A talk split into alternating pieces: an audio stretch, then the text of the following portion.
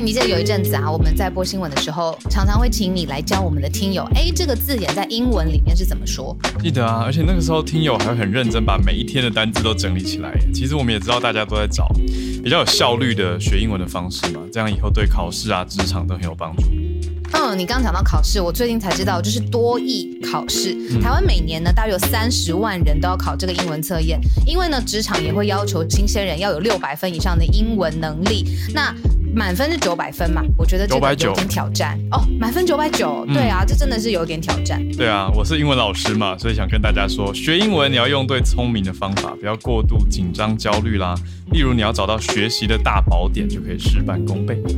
没错，针对多益考试，现在呢，我们想要推荐你 Ricky 多益职涯力线上课程，它里面的将近八十七个小时的扎实内容，让你可以快速掌握多益考试的要领，而且呢，各种英文应用的情境全部都包办了。我觉得，如果是对新闻有兴趣，未来投资啊、财经啊、科技等新闻都可以直接阅读原文，真的不用等翻译。知道吗？我们真的不会随便推荐这个 Ricky 啊，他之前参加过台湾啊、日本、韩国，他飞去这些地方考，哎，多益的新制跟旧制的考试，总共加起来六次满分。我看完觉得，那我们节目大家都不用听翻译了，是不是会有点担心？不用不用不用，大家可以多方管道来尝试学习的方法，我们可以一起进步，然后我们自己节目也加把劲。嗯，那大家一起来进步。活动期间可以享受最低七三折的优惠，再给你一个专属的优惠码 News 一千，就是 News 加一零零零，可以再折一千元。对，那请大家再看看节目资讯栏有连接，不论呢是社会新鲜人，或是正在求职，或是你想要转职，还是就是单纯希望有效吸收英文资讯跟知识，都推荐这个学习的方法。练好了英文，随时上来分享你的英文新闻心得。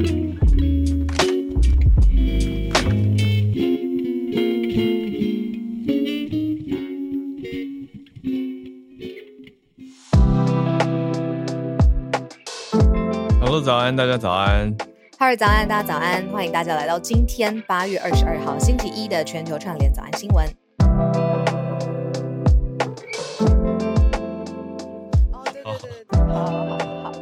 好好，我们先来谈一下社群新闻。社群新闻。哎，等一下，那个社群新闻之前，先跟我聊聊那个，你周末还好吗？你在在干嘛？我我周末在干嘛？哦，昨天昨天终于认真的跟跟老婆在研究欧洲的行程了。我们真的要，你真的要走了？好好的，好的。昨天，今天八月二十二号了我，我也觉得蛮夸张的。对，就是在一个礼拜就要飞，但是我们我们是早早就机票先订了，嗯。可是中间行程细节非常多，都有待补上。那我我们是心脏非常大颗的旅游者。那我问你哦，那我问你，你的每天的行程你会怎么安排？嗯、比如说是会写一张 A 四，写八点到八点十五分，然后没完全没有，完全没有，那样我会疯掉。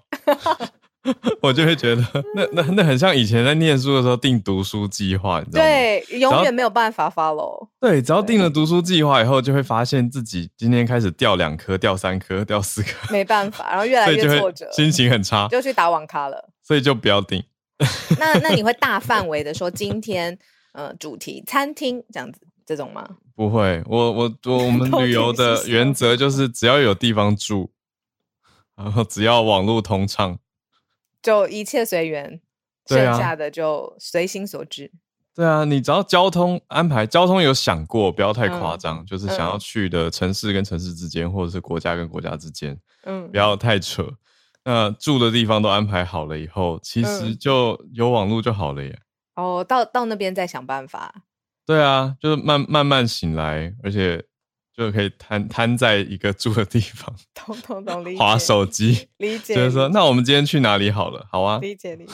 或者是不想去，不要。好，理解理解。这有一点我们早安新闻制作的这个灵魂在里面，也大概是这样子的气氛。这样是不是让别改变，让大家了解太多？私底下的个性，唯一就是早安新闻，它有一个很硬的，就是开场时间点，我们没有错过，也从来没有错过。对啊，你看，这就是固定下来，你只要知道住宿的安排都好了，就就其他就就都 OK 了。像我们只要知道 OK 八点在这边开播，然后有小鹿搭档就 OK 了，已经 OK，大概就是这个感觉。对呀、啊，哎呦，我看聊天室还在就是山下智久的这个情绪里头，到底是多厉害的一出剧？嗯，好，知道了，真的很感动。行，谢谢大家推荐我。好，我觉得大家留言很好笑。好，哦，Jamie 在纽约没有任何行程。对啊，我觉得没有行程就是好的行程。出发就是好行程。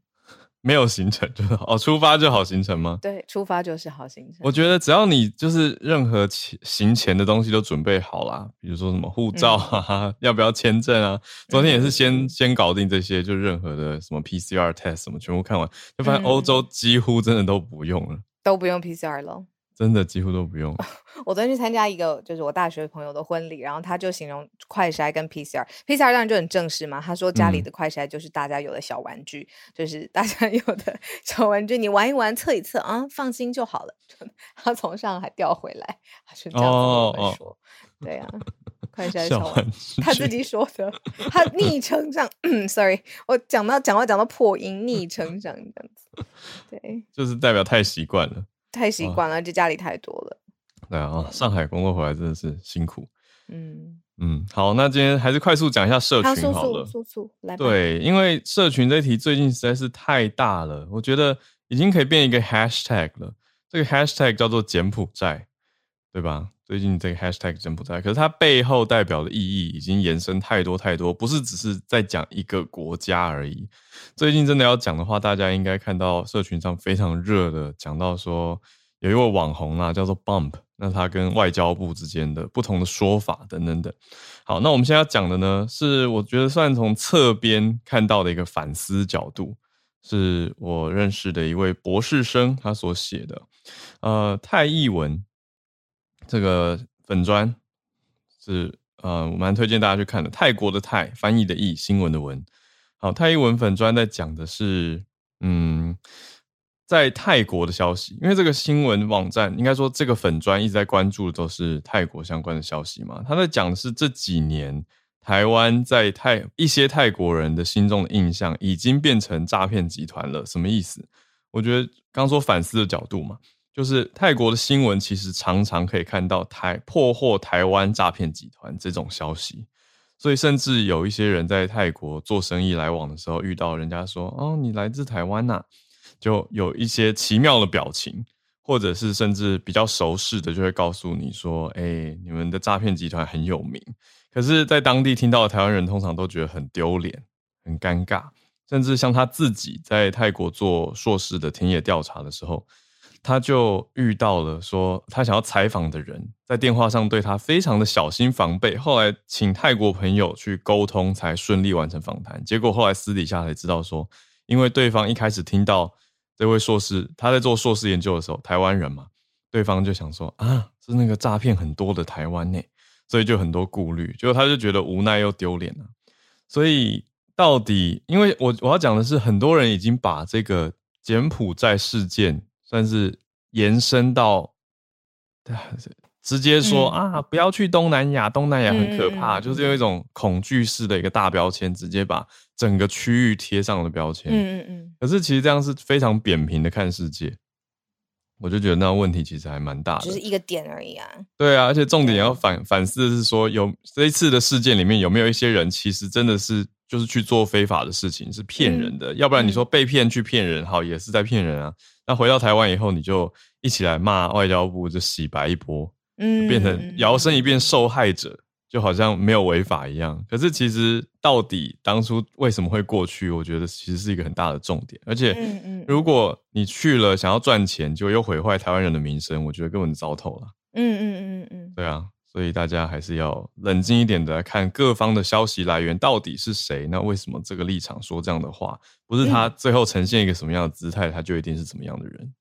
我觉得你开这一题非常非常有趣，而且可以针对我们今天的第一题想跟大家分享的新闻完美的衔接。刚才浩尔说你要确定他的新呃资讯来源到底是在哪里，然后他的这个特定立场，或者是他想要把大家带往的方向，这其实是我们这一年多来快两年了吗？对，快两一年多来，一直希望大家知道心里的嗯，对于数位的内容的解读。好，但是这个解读，如果今天政府有新的法案，他想要介入，想要保护大家不被这样子的讯息，呃洗脑也好或误导也好，这样真的是好的吗？我今天跟大家分享，我们今天选的第一题就是数位中介法，是嗯，我们直接开始今天分享的第一则我自己很有感的一个内容啦。就是我周末一直在看，就是嗯，台湾也要针对就是言论上面，而且不只是。数位平台上面的言论哦，从 PTT、Dcard 这些都算线上游戏，甚至云端空间，推出了一个呃还在公听会阶段的一个法案，叫做《数位中介法》。嗯、那嗯、呃，有一个算是呃粉砖吧，叫做“几爸偶”，自己的几爸爸的爸，然后偶呃偶像的偶。嗯、他说呢，这些其实就是在 PTT、Dcard 上面、Line 上面线上游戏、云端上，只要有不当言论，那。台湾的文化部、交通部、经济部、法务部、教育部、农委会各大部会有直接的权利，呃，去定义它是不是诶违反人性的尊严，是不是违反犯罪的侦查。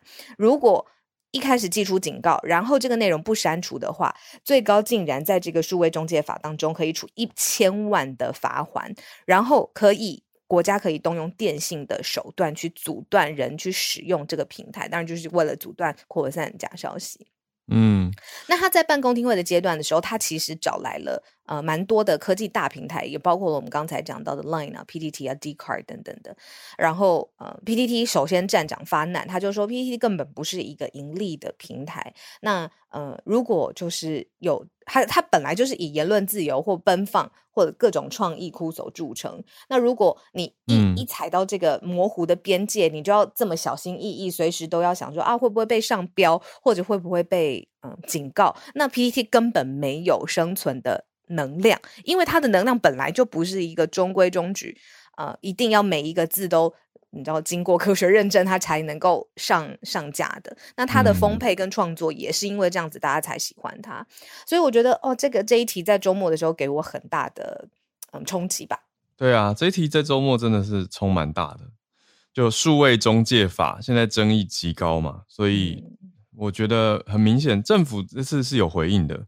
等于是因为他现在是在一个联署平台上面给大家联署，结果嗯一片一面倒的反对。对，嗯，就目前的写法，大家完全是反对不接受，所以政府现在就是要放慢速度去看。嗯、那也谢谢小路有选到注意到一个社群叫做慢报 Many，对，它是慢波鱼的慢，好对慢报。那他讲到，嗯，嗯，他他说我还没跟 Many 本人打过招呼，下次一起喝酒，好上次是干爹。干爹介绍，哦、大家一起。好哎，我常都在看他的文章。对啊，他在整理的是说，哎、欸，慢报不是慢报，他讲的数位中介法参考的对象是我们讲过的欧盟的数位服务法。嗯，DSA 应该是 Digital Service Act，来讲的就是欧盟在看的。我们之前提过嘛，就是哎，欧盟法规要制裁或者是管制啦，应该讲管制，嗯、管制这些数位媒体平台。所谓的守门人平台，那讲的就是 Facebook 等等的这些平台嘛。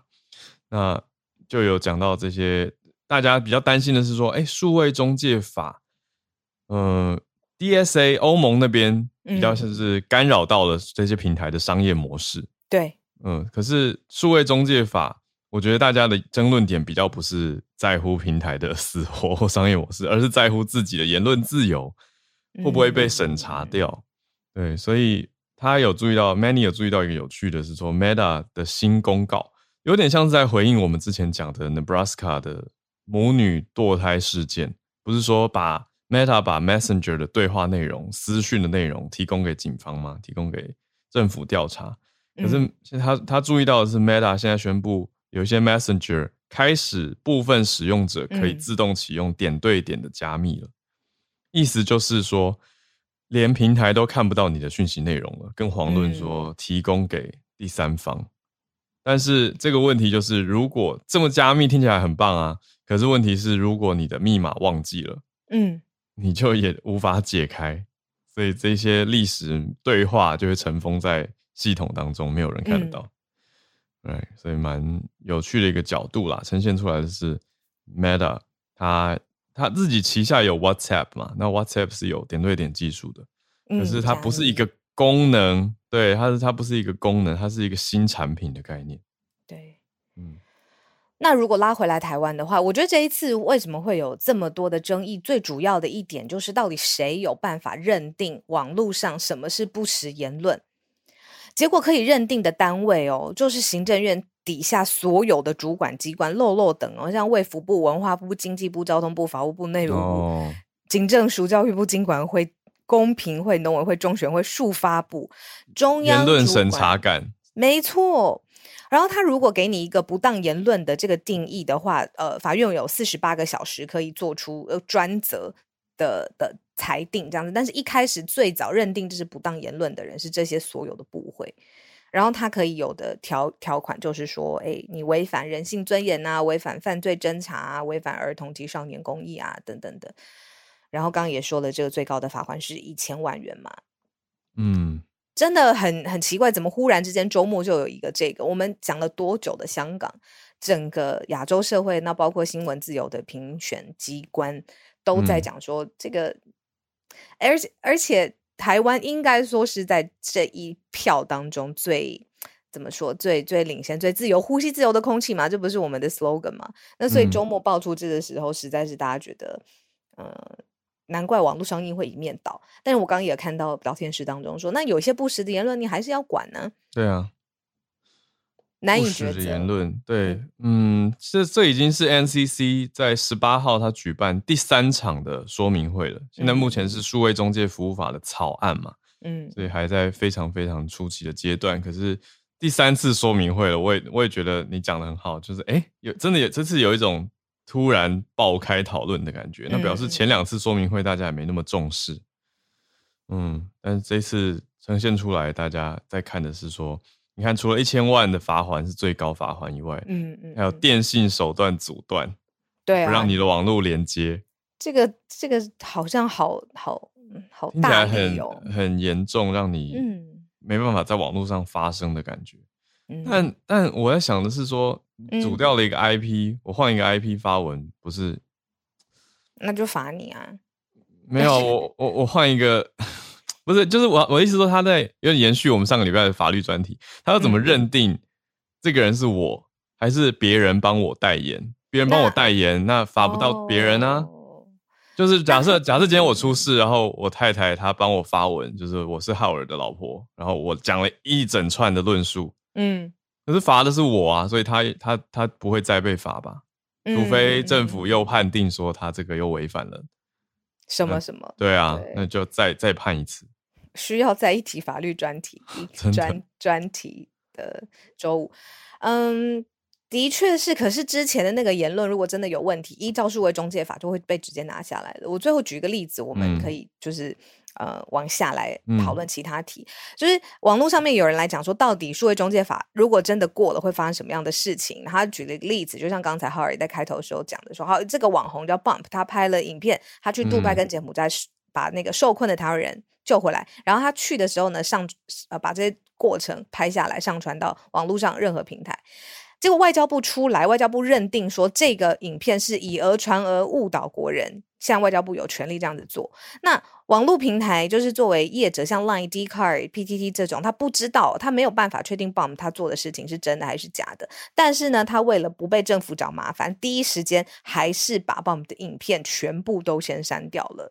然后最后，呃，就呃结论就是说，那这样子到底有什么样的资讯是大家可以赶，而且放在平台上，而且呃平台也愿意让资讯流通的啊？他的影片被删掉吗？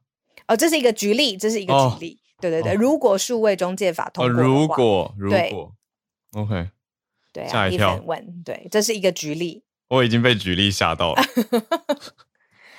刚对就觉得，不管 Bump 怎么样，你删他影片，我觉得这样太多了吧？对啊，我就会觉得，对啊，不妥啊，不妥。啊、就是我们我们民主自由不是应该要开放，让大家有讨论的空间吗？对啊。可是真的很难，因为我有去看 Bump 他的。在应该说自我发声的影片，真的情绪很激动，所以看的第一时间会觉得哇，为他感到一种愤愤。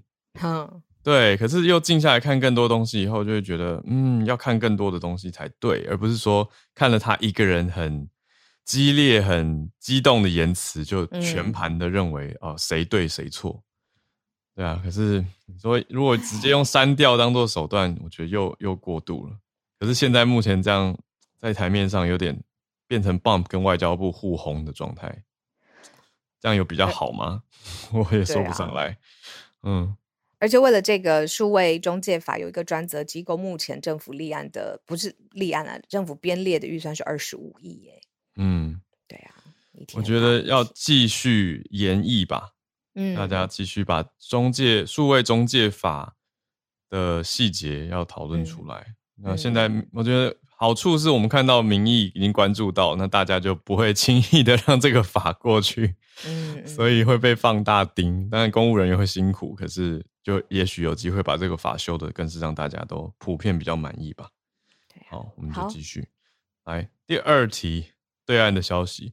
另外一个消息爆出来说，线下关店潮。对，嗯，严重的冲击影响了零售业。哦，中国大陆这些呃呃，因为我周末参加了这个朋友的婚礼，有很多朋友就是从、嗯、呃，比如说上海然后回来到台湾。那你说，其实最近真的是有发生蛮多蛮多经济方面的。我们先讲两个好了，嗯、就是中国大陆现在消费的习惯呢、啊，其实是慢慢的从这个。往线上，疫情之后就是往线上去做。你不论是买任何的东西，IKEA 啊，什么有一个居然之家、便利蜂、家乐福这些知名的连锁零售，因为这两年疫情严格防控，所以呢，它就全部转为线上的。嗯消费趋势，那所以它线下关店潮，oh. 就是只要是实体的店面，它的关店潮是很凶猛的。嗯，包括 IKEA，他说这个 IKEA、IKEA whatever，呃，宜家、宜家，对对 对，上海杨浦店关掉了，然后就是三个月连续关闭的两间店。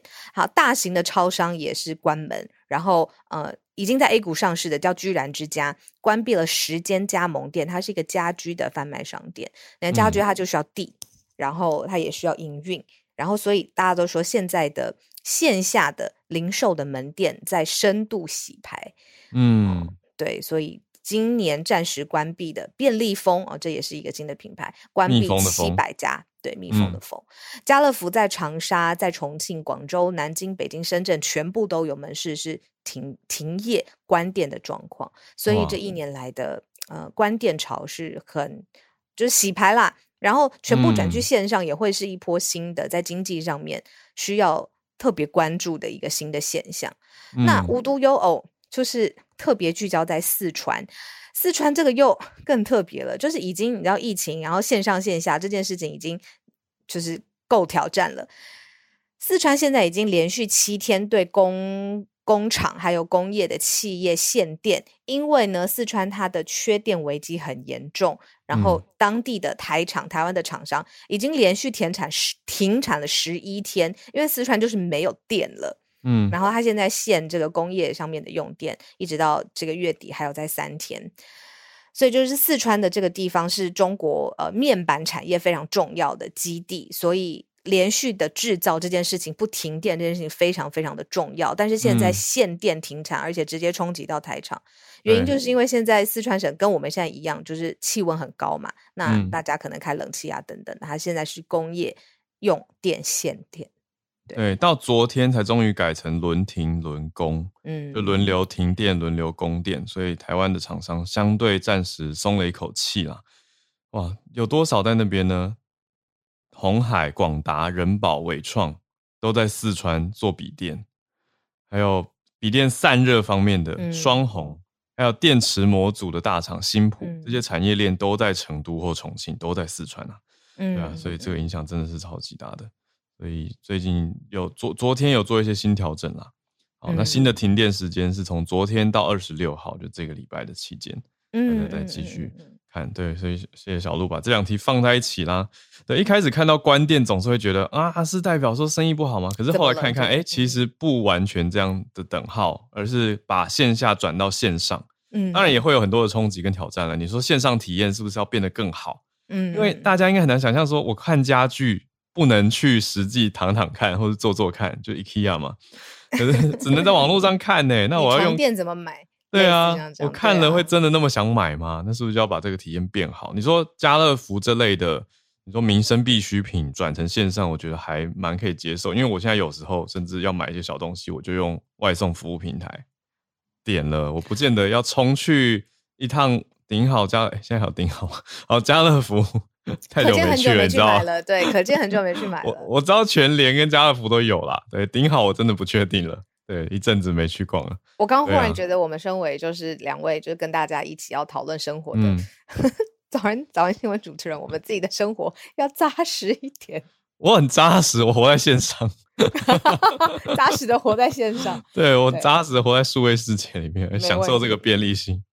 但有些有些现实生活扎实派就会呛我，就觉得我自己是完全拜托。对啊，对啊，没有了嘛。好，谢谢谢谢听友。没有了，你看我们是靠听友活着，靠你们去看现实生活了。好，顶好被家乐福买走了嘛？对，顶好被家乐福买走。好。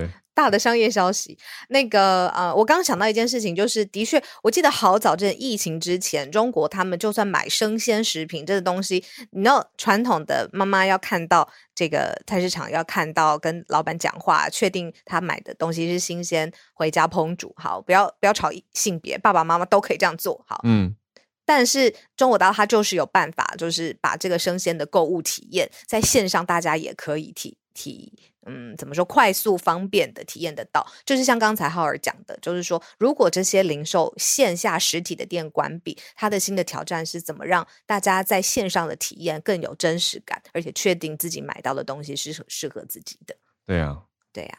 好，我们先继续把最后两题整理完。好。好，呃，很快速，美国最高薪的执行长现在出炉了，其实没有任何意外啦，就是现在全世界的首富 Elon Musk，他二零二一年的薪酬呢是年薪酬一百亿美元，大概三千零一十二亿元新台币。那但是很特别的，你看他的产业哦，嗯、在他紧追之后的就是他的竞争对手是一个电动车的车商叫 Rivian，他的执行长是现在最高薪酬排名第二。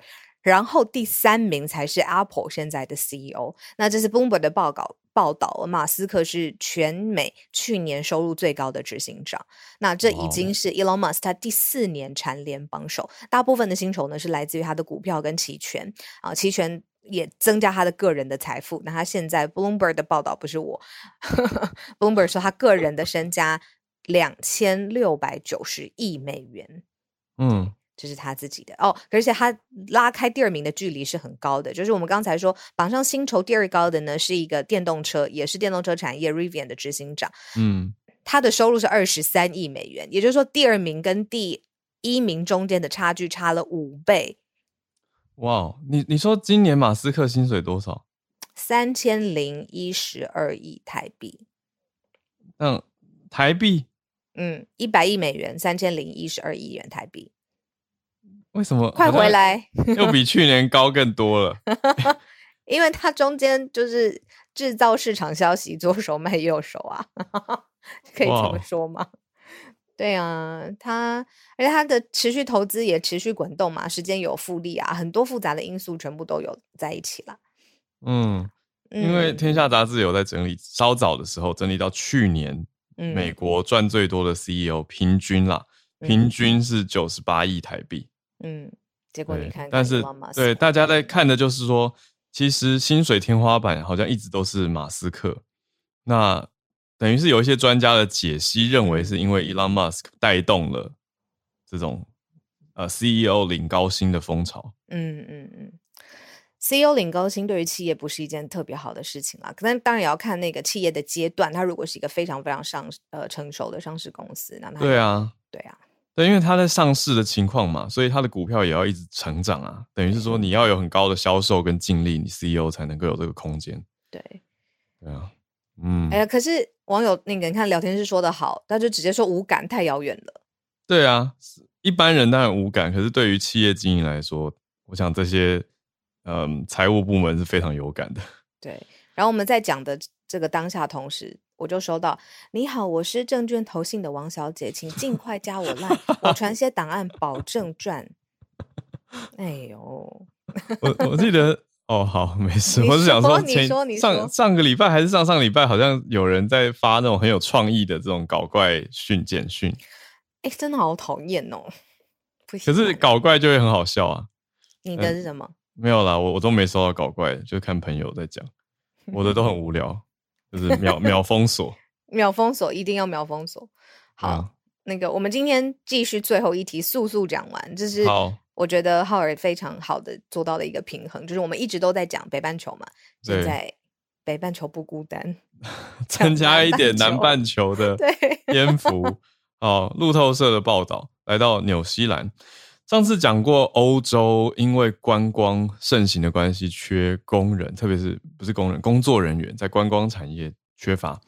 嗯，来到纽西兰，纽西兰也缺工，现在缺的是什么呢？缺到要修改，暂时修改移民的规定，诶，希望在明年可以用打工度假的计划，要吸引多少人过去呢？一万两千名，一万两千名的员工劳工到纽西兰去帮忙填补劳动力的缺口。其实，纽西兰的薪水并不差，那也在努力对抗通膨嘛。可是为什么这样看下来会缺缺工人？主要缺什么呢？其实这个很有趣哦。这个消息，路透社的报道刚好也呼应了前一阵子我跟我在纽西兰的朋友聊天的内容。因为我的朋友就是说，嗯、你到底哪里没朋友？欸、他说广结善缘。我朋友就是说，哎、欸，你你们最近如果要来的话，他就说鼓励你身边朋友来。就是因为那阵子在讲，有一些人很担心台海的情况，要出国什么的。他就说来纽西兰啊，我说为什么？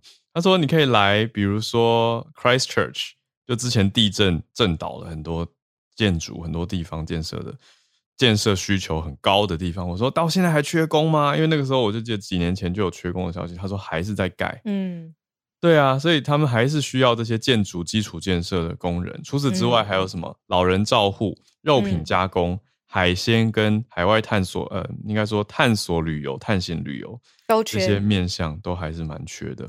那有一些打工度假的人的签证可以延长半年，嗯嗯，呃，这是让纽西兰留住劳工的方法。嗯，所以，嗯。哎，到了二零二二年，就是经历完这个疫情大洗牌之后，不知道打工度假这件事情还会不会重新回来风潮上？嗯嗯，应该会有一些转变。我觉得会。在想，对啊，对。可是现在，尤其有一些人听到海外打工，嗯、又听到高薪这些关键字，又听又想到柬埔寨，又想到对，就会家甚至家人可能会叫你不要去。所以，我觉得这个也有可能会是洗牌的一部分因素。嗯，大家就一起看吧。对啊，我没有经过你们都经过的这种打工的那个体验。嗯、我觉得我也没有，我我也不算是纽澳那一波的，我是去美国打工。对啊，对啊，我觉得是不太一样的流行，因为有一阵子就是好流行，纽西兰、澳洲就非常多人都二二三十岁之前就把握时间冲出去了嘛。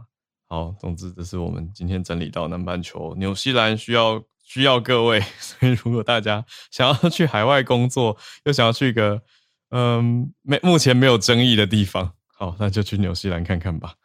好，我们来进到全球串联的时间，不一样的题目，看一下，哎、欸，有三个听友选一样的题目、欸，哎，都在讲新加坡串联哦。嗯嗯嗯，我有看到新加坡这个是大题目，怎么办？这样我 要邀请哪一位？好，我先邀请。一阵子没听到 Bernard 的声音，邀请 Bernard 来跟我们分享有数位中介法的呼应。来，我们先从 Bernard 开始连线，香港听友 Bernard 早安，哈喽早安，小鹿早安，早。然后，呃，八月九号就是新加坡的国庆，然后在呃国庆之后的第一个或是第二个礼拜日了，就是有就是新加坡的国庆群众大会，就是然后他那个。在那一个群众大会里面呢，就是总，这、就是新加坡的总理呢，就会用这一场的活动呢，就会发表讲话，就会宣布一些，诶，国家重大的变化，然后就谈论一下一些经济啊，然后民生社会的一些重要的课题。然后这一次的，然后我看到其中一个就是在群众大会的一个重点呢，就是，呃，就是在我的。今天就是讲到说，那个新加坡就是计划要废除的，就是男男男男性行为入罪这件事情。嗯，然后其实这个是讲到说，那个叫政府呢想要废除了，就是呃新加坡的刑事法典三七七 A，三七七 A 呢其实是来自一九三零年的英国殖民政府的规定，就是说任何男性在公共或者私人的场合下犯法教唆。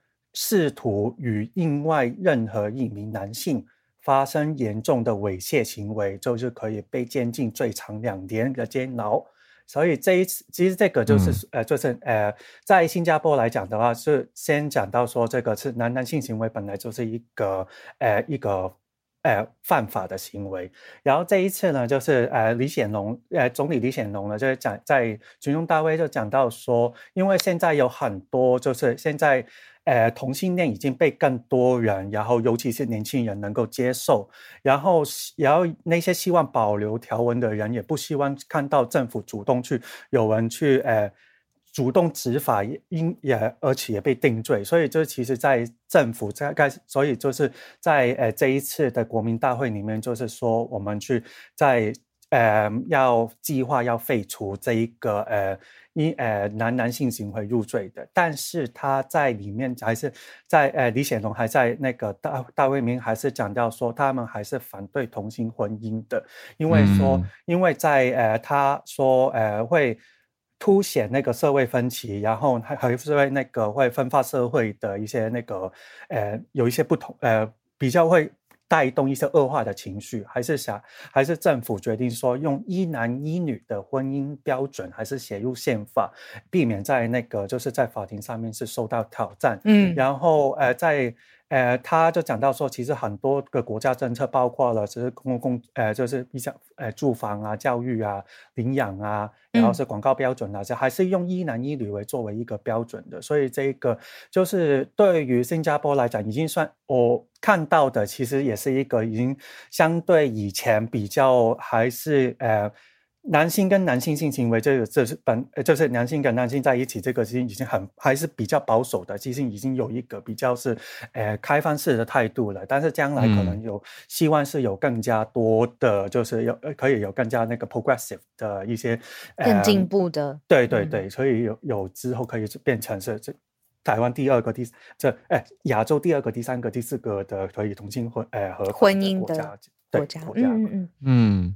我觉得这是很大的消息耶，而且我说实话蛮意外的，因为我认识的新加坡人普遍都非常非常的保守，而且面对到跟关于这种公共议题或公共，你说公共政治好不聊了，对，对，就不谈呢，对，真的就不谈，不谈。然后你跟他硬要聊，他就会有一种就是经济比较重要啊，就生活很好啊，所以就有一种你干嘛硬要聊？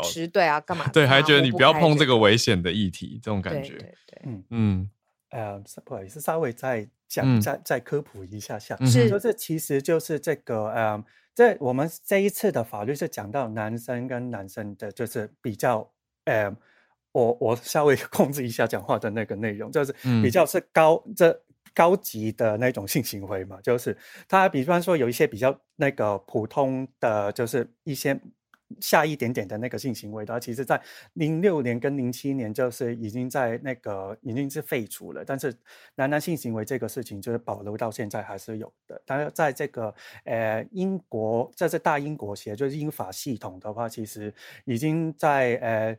呃，香英国、香港跟印度已经是把这个条这个男男性行为入罪的条文已经是废除了，但是还是有，还有其他国家还是会还是有这个法律。嗯嗯嗯嗯，嗯，就意思是说，现在当初英国殖民的地区，嗯，到现在还留着这个法的，好像剩下的不多。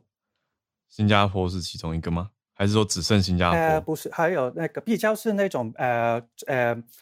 南南亚洲的比较多，比方说孟加拉啊，还有、呃、巴基斯坦啊，斯里兰卡啊，还有呃东南亚的话，比方说有缅甸啊、马来西亚，还有现在的新加坡这样子。嗯，但是我刚刚听到就是还有分程度嘛，嗯、对不对？对，所以我们可以继续来。细一点的来讲，不知道 Hank 有没有要补充的？因为刚好两位选到同一题，对，嗯，就是这个除罪化的部分。那刚才 Bernard 把这个大的框架让我们明白了。嗯、Hank 早有没有什么就是是刚才诶你很想分享的？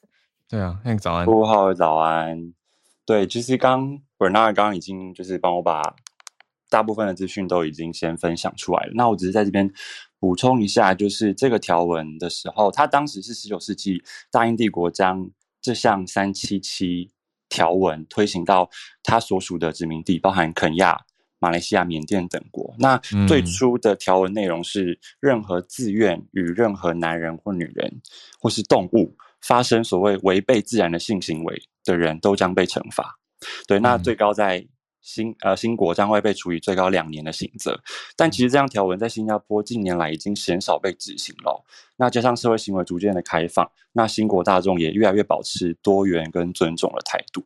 那李显龙总理在昨天的演说上提到说：“哎，我相信这是一件对的事情，而且新加坡人民会接受。”但其实目前明确废除条文的日期尚未明朗，因为其实我们可以在昨天总理的呃演说的论调当中发现到说，他其实也想也会想要顾及保守派的的的的的的观点哦。嗯，那就是因为大家都知道，新加坡其实是多元种族而且是多元宗教的一个社会。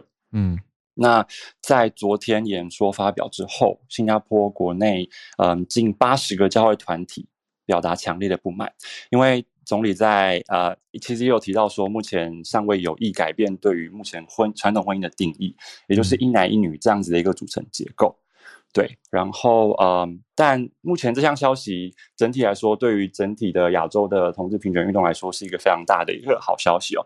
那新加坡同志权益倡议运动 （Pink Dot） 就是粉红点点，就是他们的呃，他们在促呃，他们算是国内一个。呃，同志运动相当重要的一个活动，每年都会举办。那接收到消息之后呢，他们就发表一个联合声明，说感到相当的欣慰。那虽然目前离同性婚姻合法化有很长的一条路要走，因为目前保守势力仍处于大多数。那嗯、呃，其实后来我跟嗯、呃，就是后来有听到新加坡那边的嗯、呃，同志运动权益倡议者的声音说，因为他们临近两大嗯、呃，伊斯兰教国家印尼以及马来西亚，所以他们以就是有种以小国自居的感觉，就是还是会有一点，嗯，算算是有点怕怕的那种感觉。嗯嗯、其实，对，相信这次的消息将会将亚洲国家的平权婚姻婚姻平权之路又往前的迈进一步。对，嗯，谢谢。哦，这样子两相辉映很完整了。哎，说真的，不是这一题，我还真的不知道，就是入罪的条文其实还在。对啊，而且还蛮多地方其实还是有的。对，对，所以我觉得借这一题也反映出了很多。嗯，我们不见得有关注到的现况啊，但是这些地方其实你某种程度上，你说它是压迫到了有一些人生存生活的权益啊。嗯嗯嗯嗯嗯，对，而且就是某种程度上，因为法律这样规范，那就是一种地下化咯。嗯嗯嗯嗯，对啊，就所以大家就会嗯看到这个情况。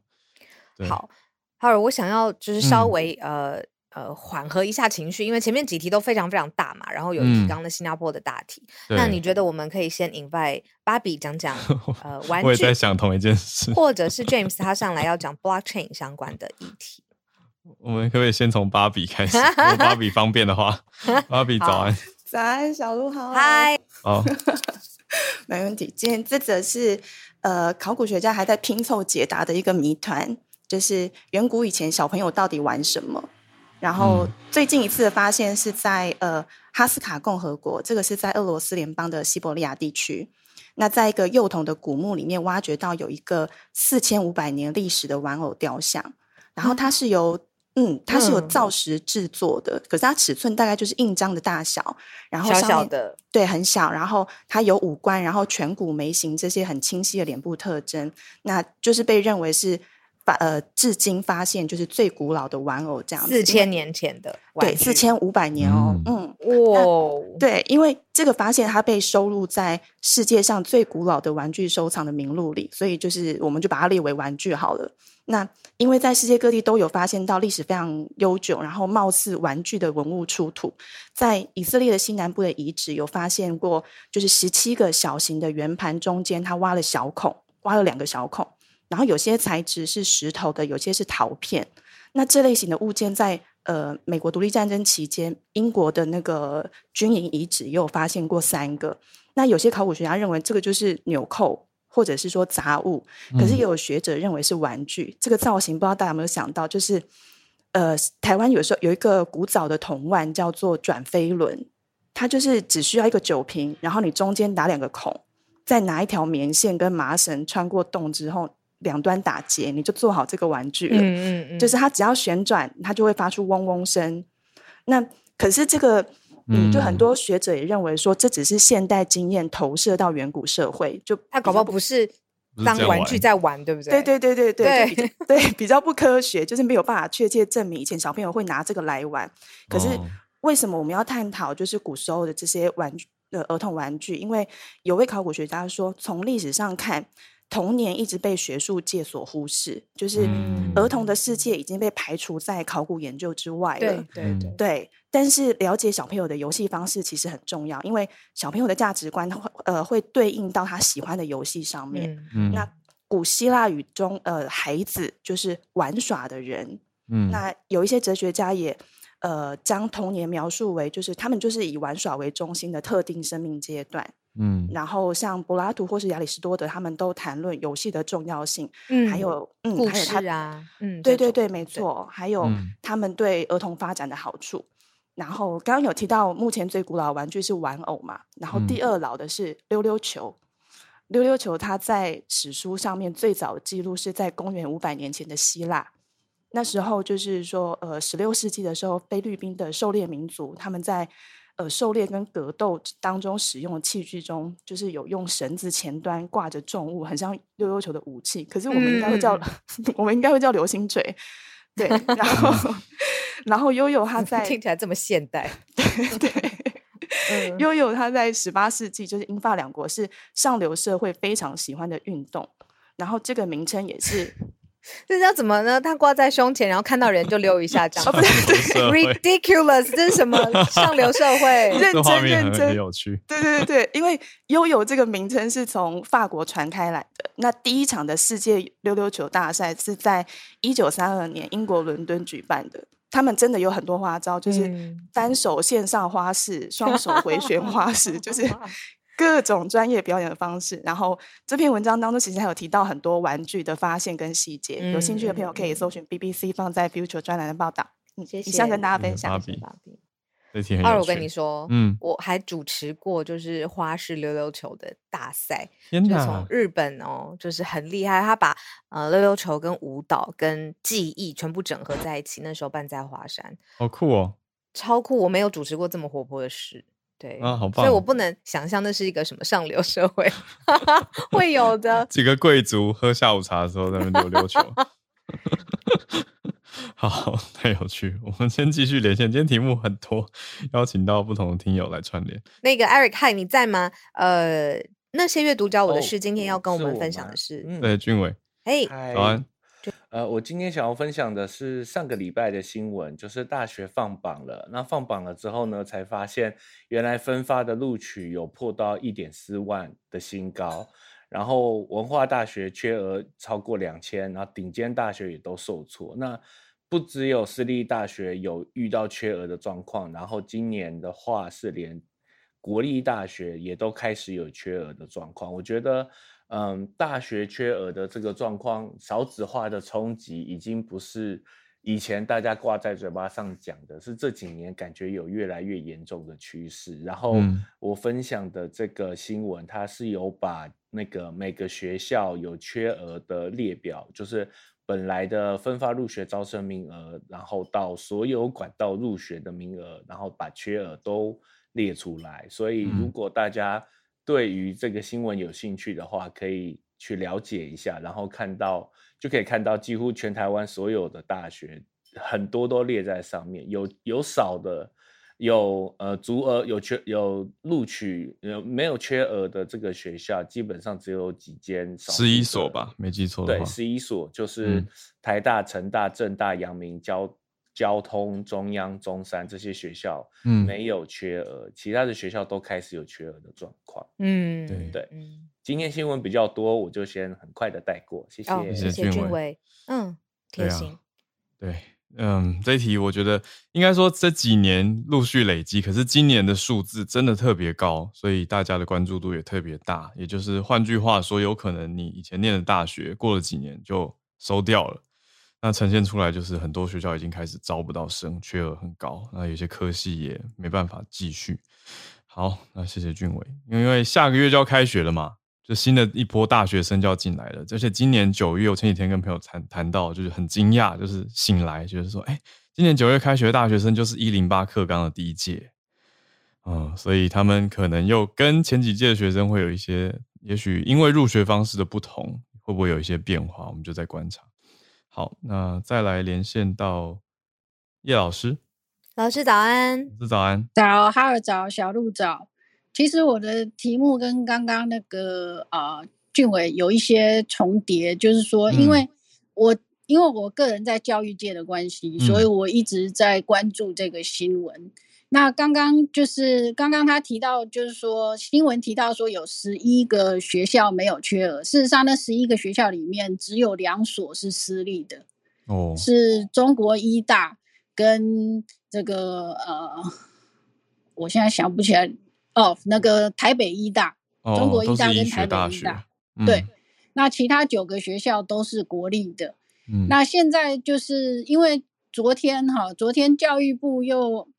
那个还是前天，教育部又公布了一个新闻，就是各校的所谓的收支余处，就是说还剩多少钱。嗯，那去年的话呢，如果以去年的财报的话，全国的一百零四所私校有四十四个学校收支余处是负数。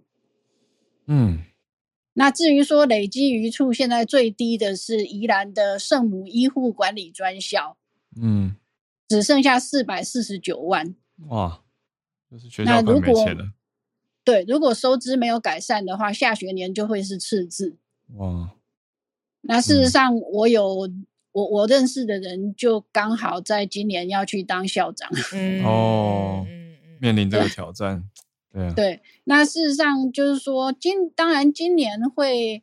出现这么大的缺额，有一个因素是刚刚浩尔有提到的，就是所谓的“一零八课纲”。嗯，因为一零八课纲，嗯，对，一零八课纲造成学生就是前年，因为每本来每年都会有一定的重考生回流，嗯，但是因为今年是一零八课纲的第一届，然后考题变得更长，对。嗯，然后就是所谓的素养导向的考题，嗯、所以导致于前一年前一年的准备到这个，对不对？对，前一年的学生，嗯嗯，其实几乎都分发完了，他们没有重考，他们宁愿就是、嗯、呃宁愿去转学。哦，嗯嗯，不要跨学年，因为学制应该说考试制度不同。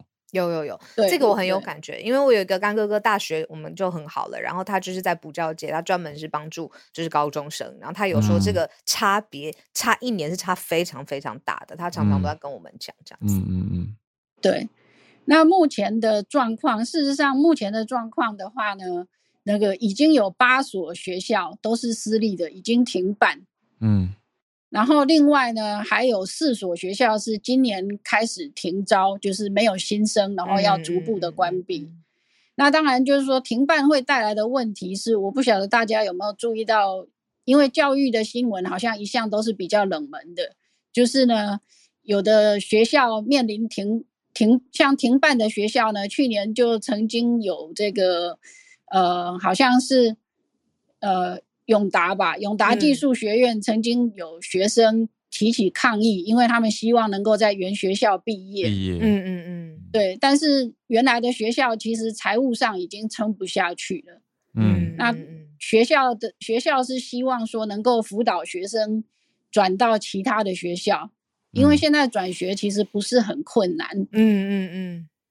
但是问题是转学面临一个就是说不同的学校。他的学分认定的问题，对，那万一太多学分不能认不不能承认的话，学生可能会延毕。嗯嗯，理解，就是讲的是嗯学校退场机制对于学生的影响嘛？对对对对，这一题很重要。对啊，嗯、谢谢老师。对，那事实上今年还不是学生最少的一届。哦、嗯，就是根据出生数的话，接下来的。应该说是后年，嗯，后年如果我没有记错的话，后年会碰到虎年，哦，嗯，那虎年才是出生出生率，就是会碰到虎年的小宝，虎虎年的那个学生要上大学，嗯。嗯，所以那一年的出生率是比今年还要低得多。嗯、上次我有一个那个呃同业 给我看那个出生的数字。嗯，就是整个是呈现溜滑梯，所以到时候才真的是大考验。理解理解，谢谢老师。哎，谢谢老师。所以想说，也请就是家里有小孩的，可能要 注意一下。其实各个环境产业的挑战真的是不同，嗯、但是大学的嗯广设。在当时可能有当时的时空背景嘛，政策的考量，现在的确是出现很大的问题嘛。嗯、那我看聊天室有人讲的很好，就是台湾的大学需要退场机制，然后也要关注学生跟教师的权益。新、嗯、奇老师就说啊，就是你看，如果大学继续埋头苦干赚不到钱，嗯、教授也是会失业的，对对吧？那他们累积了那么多年、几十年的学术养成，最后是因为校方经营的这个问题，这会是一个雪球越滚越大啦。对啊，嗯嗯，对。那当然，嗯、当年广设大学是希望能够提高升学率，可是那个时候忘了考虑到出生率的问题。嗯嗯嗯嗯嗯，对啊，出生率是一个复合的因素。对对对，谢谢叶老师。就是，哎，嗯、好，嗯，好，呃，我们再确认一下 CC 的麦克风。喂，大家好，现在听得比较清楚了吗？哎，很清楚，C C 有哈有有，好好，大家找那个，就是因为我这个周末就是有稍微把那个数位中介服务法草案稍微看过一下啦。那我发现，我就是我觉得目前网络上面的讨论其实好像都还蛮聚焦在，就是说如果我被政府审查言论下架，那我是不是就失去了言论自由这个问题？对对，这一个就是我想要提出另外一个方向的看法，嗯、就是说如果我们把这个。观点放大一点，就是这其实是一个，就是你愿意给政府多少权利，而你愿意保留自己多少自由的一个的一个题目。那这怎么讲？就是说，如果今天我给了政府去审查这些言怎么样是不当言论，或是说怎么样是不实资讯的权利，那我有没有办法确保政府滥用？那我个人的看法是说，这这个其实是没有办法确保的，因为你给了。一个人权利，这个人就会想要去用这个权利。那他用了之后觉得好用，他就会越来越想用。所以我觉得这是没有。如果你给了政府这个权利，其实你是很难避免他滥权。对。那但相对的，如果说我们希望保把保留这个自由多一点，那就变成说我们可能要自己去承担一些就是言论自由而产生的副作用跟责任。嗯。那比方说，就是假设说今天有人他因为有一些私密影像。那可能比如说被他前任的伴侣上传到了一些色情网站上面，那以现在的法律来说，我们其实是没有办法，就是要求政府去把它下，就是让政府去要求平台方把它下架。那我们只能够自己上法院去跟平台方诉讼，哦，就是要求去平台去把它下架。那这可能旷日费时，就就变成说。可能等到半年一年之后，你终于胜诉，那平台方也把它下架，但是它已经流窜到不知道哪里去了。嗯，那就是这个东西会永远的留存在网络上面。嗯，对。那所以其实这一条就是像我的图片，我我的头图上面就是它其实这一条法草案，它还有尝试要去处理，就是平台方跟个人使用者跟平台方的问题。那我举个例子，就是前一阵子脸书上面有一个、嗯、有一位泌尿科医师，他在讲说，就是他就是上来发了一篇文章说，因为他有非常多的论文研究跟手术的医学照片的资料储存在 Google 上面，就是有一天他突然发现他的 Google Drive 就是无缘无故的被 Google 给锁住、给锁定，而且 Google 没有告诉他原因，然后他也申诉了两次都申诉无门。他有在处理一些儿童泌尿科的问题，所以他的手术照片里面可能包含了一些。就是小男孩的生殖器官异常的手术照片，嗯，对，那这个部分可能就会被 Google 认定是一个儿童色情影像的持有者，就直接把他账号封锁。嗯嗯嗯，对，那其实所以其实这个数位中介法也有尝也有尝试在处理，就是使用者跟平台方这样的一些争议，他有要求，像第二十三条，他就要求说平台方在。进行所谓的内容审查的时候，他必须要明白的告知使用者，他审查的规范是什么。那如果他是使用演算法，他必须要明白的公告这个演算法的逻辑。嗯嗯嗯，对对对对。那当然，现在就是主要其实还是在于这个言论自由的方面争议比较大，所以目前现在讨论都就是目前现在整个草案立法的程序都已经暂停了。那我只是希望说，就是大家冷静下来之后，能够稍微想一下，就是我们。希望要的是一个怎么样的网络环境？那我们嗯嗯嗯有就是大家愿不愿意在牺牲，就是给政府多一点权利，让他让政府去介入这个网络言论的空间。那如果不希望的话，大家就是肯定也要做好准备，就是说，如果有一天你跟平台方因为一些原因有法律上面的纠纷的时候，你必须要自己靠自己的力量去自力救济，因为政府在没有法律授权的情况之下，他其实帮不了你什么。嗯嗯嗯，讲得非常好，谢谢 CC 的反思跟整理。那我觉得也呼应了小鹿上个礼拜的专题里面问到的说，法律各种不同的法，那那个设立的时候是保护了谁？那它的目的是什么？我觉得都可以再去讨论跟思考。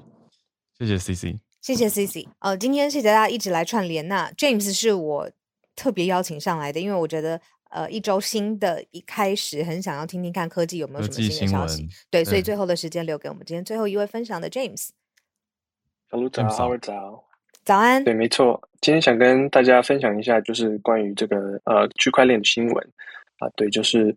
最近其实就是有一些呃区区块链不好的一些，就是风风雨雨嘛。不过在那之外呢，我想要提的就是啊、呃，一个蛮重要的一个区块链的演变，就是这个 Ethereum 啊、呃，就是其中一个非常有区块链。嗯，对，就是这个以太币呢，他们在几个礼拜呃之后之内呢，将会啊、呃、有一个这个新的呃算是软体的一个更新。嗯，然后它的这个内容内容就是说，他们即将要从这个原本是 Proof of Work 啊、呃、转到 Proof of Stack。啊、呃，这个这个 proof of work 啊、呃，其实我简短的说好了，就是说，嗯、呃，他们将一个区块加到他们链上面的时候，他们是目前的方式是用很多电脑嘛来算啊、呃、一个呃数学问题，然后是一个困难的数学问题，嗯、然后你有越多的运算能力呢，你就有越多的机会来把这个 chain。啊、呃，把这个 block 加到这个 chain 上面，然后你可能会得到一些啊、嗯呃、reward 啊什么之类的。然后这个模式呢，呃，是跟 Bitcoin 很相似的。然后对，啊、呃嗯，目前是非常耗这个能源方面的啊、呃、的的的问题嘛。然后现在啊、呃，而且有 fee 会产生嘛，对吗？就是嗯，在运算的过程当中，对对对，就可能会有一些呃。价格上或是呃，就是比较贵的一些问题。对。然后目前上来说，用的电力呢，可能可以跟瑞士一整个国家用的电力差不多了，就是只有以太币这方面来说，嗯，所以是非常非常可观的。然后呃，这个 Ethereum 他们这些呃的呃开发者呢，他们其实已经有想过这个问题了。然后他们现在即将要啊、呃、推出的这个功能呢，应该算是一个非常非常大的一个改进，就是说用这个叫做 Proof of Stake。啊、呃，这个是算是一个非常不一样的一个啊、呃，像是 authentication 的模式啊、呃，就是说认证、呃、在这个嗯，对对，认证的模式，就是在这个去中心化的世界里面，你必须要有人办法让人家相信说不会有恶意的人来啊、就是可能把一个 transaction 可能几亿几亿的 transaction 把它重新呃分配到另外一个人的这个呃钱包里面去，然后被攻击什么之类的啊、呃，然后这个 proof of work 是一个模式，那 proof of stake 呃，它它是另外一个模式，它的意思就是说呢。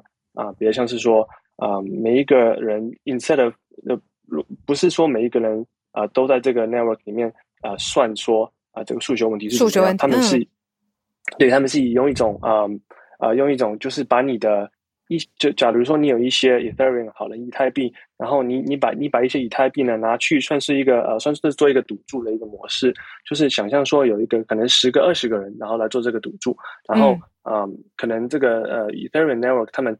Randomly select 可能一千个人都要做这件事情，然后他可能选了二十个人在这里面，然后这二十个人呢，他们在这之中再选其中一个人，然后来做这个呃呃把这个 chain，我可能讲的有点太深入了，反正大致上来说呢，就是说啊、呃，就是就是不是用运算法来啊、呃、来验认证啊、呃、一个一个区块加到链上面的过程，嗯嗯嗯嗯是以你你赌注你的钱，然后来加来把一个区块链加到。啊，加到加到链上面的过程，然后如果你运算的结果是错误的，你会受到惩罚；嗯、啊，如果你运算结果是对的，你会受到一些啊 reward 这样子，用这样子的一个模式来取代说用用这种很多几几百个、几百万个电脑来运算的的模式，变成说可能到十个、二十个电脑就可以来做这样的事情。嗯嗯，理解。你说这叫 proof of stack 啊？呃，proof of stake 对，没错。哪个字啊？目前呃，S T A。K 一对。哦，就是有 stake，OK，、okay, 好，嗯。嗯，对对对。然后目前上来说，他们觉得会把这个能量的运用稍微少了一千倍左右，哦，一千倍，对对对，是非常非常可观的。果真是个高深的，嗯，技术，那就是。对，是是一个非常非常大的一个转变。老实说，嗯，就是可能在呃业界外的人可能看不出来，不过在业界内，就是说这可能是。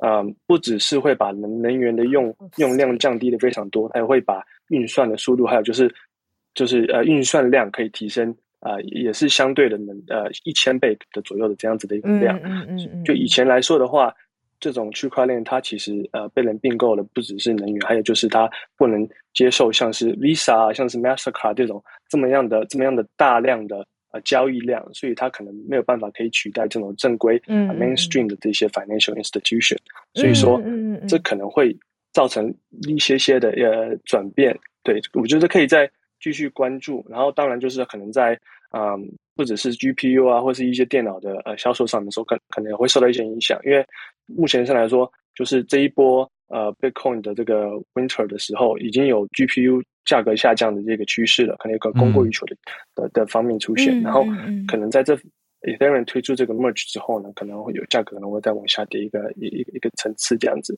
个人的猜测。你说再往下跌，因为又更复杂了吗？